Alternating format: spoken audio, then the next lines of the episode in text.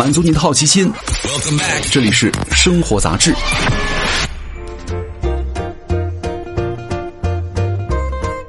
嗨，各位好，欢迎来到生活杂志，我是奥巴庆。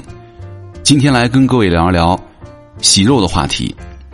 各位，你们爱吃鸡吗？比如说拿到鸡之后，你们会怎么做呢？通常啊，清洗处理食材的第一步呢，是很多人习惯用流水啊清洗食材。然后当网友拿到标明什么勿清洗生家禽的鸡肉的时候呢，内心又充满疑问了啊，那到底洗呀还是不洗呢？二零一九年，美国疾病中心呢，他曾经警告消费者不要用自来水啊清洗生鸡肉。避免沙门氏菌等有害的细菌呢，随着水珠飞溅到灶台啊、餐具和其他食物上，造成食源性的食物中毒。这个沙门氏菌呢，是普遍全球的一个人畜传染病的一个病原因子哈，善于在家禽当中传播。虽然呢有疫苗预防能够发病，但是呢大部分的疫苗并不能够产生肠黏膜的局部免疫，也不能够彻底的阻断传播。所以说我们需要加强卫生的防范。第一个，鸡肉啊不需要水洗，特别不要在水龙头下冲洗。第二呢，切鸡肉呢需要有独立的菜板儿。第三，鸡肉放到冰箱里保存的时候呢，需要放在一次性的袋子里和其他的食物隔绝。第四点。处理生的鸡肉之后呢，需要用肥皂洗手，冲水的时间要超过二十秒。以上就是跟鸡肉相关的，到底清不清洗哈？明白了吧？就除了生鸡肉之外啊，不需要水洗的还有肉馅儿，因为肉馅儿啊会被水给洗没了。怎么回事啊？之前呢，知乎上有一个高赞回答，讲述了洗肉馅儿的故事。妈妈让孩子呢把冰箱当中的肉馅儿拿出来，等化开之后呢，晚上包饺子吃。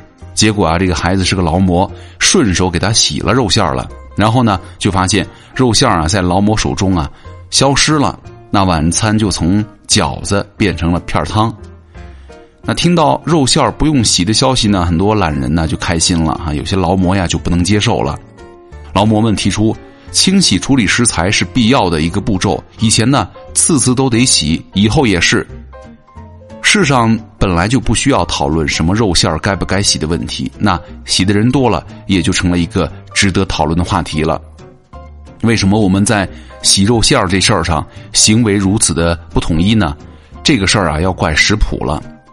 食谱介绍很多其他的食材的时候啊，很详细，比如说什么香菇要用热水泡发，西红柿呢要先洗净，土豆要去皮。介绍肉馅啊、肉末就一笔带过，处理方法呢一概不提。那众人各凭各想象，自由处理，并且呢，默认别人也是这样的。不洗肉馅儿的人呢，开始阐述自己的理由，说洗过的肉馅儿呢，水太多，油炸的时候呢，有炸锅的风险。当然了，那些厨房老手的话，并不怕炸锅，对吧？人家其实不洗肉馅儿啊，还是怕影响口感。这个口感是人类追求美食的动力。为了获得好的口感呢，很多餐馆对于肉馅的配料比呀要求很高。洗肉馅啊导致的水分残留也会影响配料的比例，必然是不能洗的。而且肉上有油脂，你用清水啊冲洗的作用并不大。就像你沾满了油的手啊，你洗的时候用清水冲一冲、洗一洗，洗得掉吗？根本洗不掉。那问题来了，怎么有效的洗肉呢？这个洗生肉啊，需要用淘米水浸泡，但淘米水准备起来更麻烦，你也只能够洗掉肉表面的浮灰，杀菌消毒还是得靠烹饪过程当中的高温了。淘米水啊，什么浸泡猪肉啊，这个并不太特别靠谱。这个高温呢是可以消灭大部分的病毒细菌的啊，但是呢，啊高温也不是万能的。加热杀菌法呢是我们都熟知且广泛应用的一个灭菌方法，比如说。八十度的温度呢，持续二十分钟就能够消灭大部分的细菌、病毒等有害物质。但是啊，黄曲霉素啊、寄生虫什么曲霉、寄生曲霉啊等产生的黄曲霉毒素呢，不仅耐高温，还能致癌。这个黄曲霉毒素啊，业务广泛，粮油制品、调味品、肉类、鱼虾类、乳制品。吃的东西当中呢，都能够检测出黄曲霉毒素，连高温它都伤不得。水洗的话，自然也就没有效果了。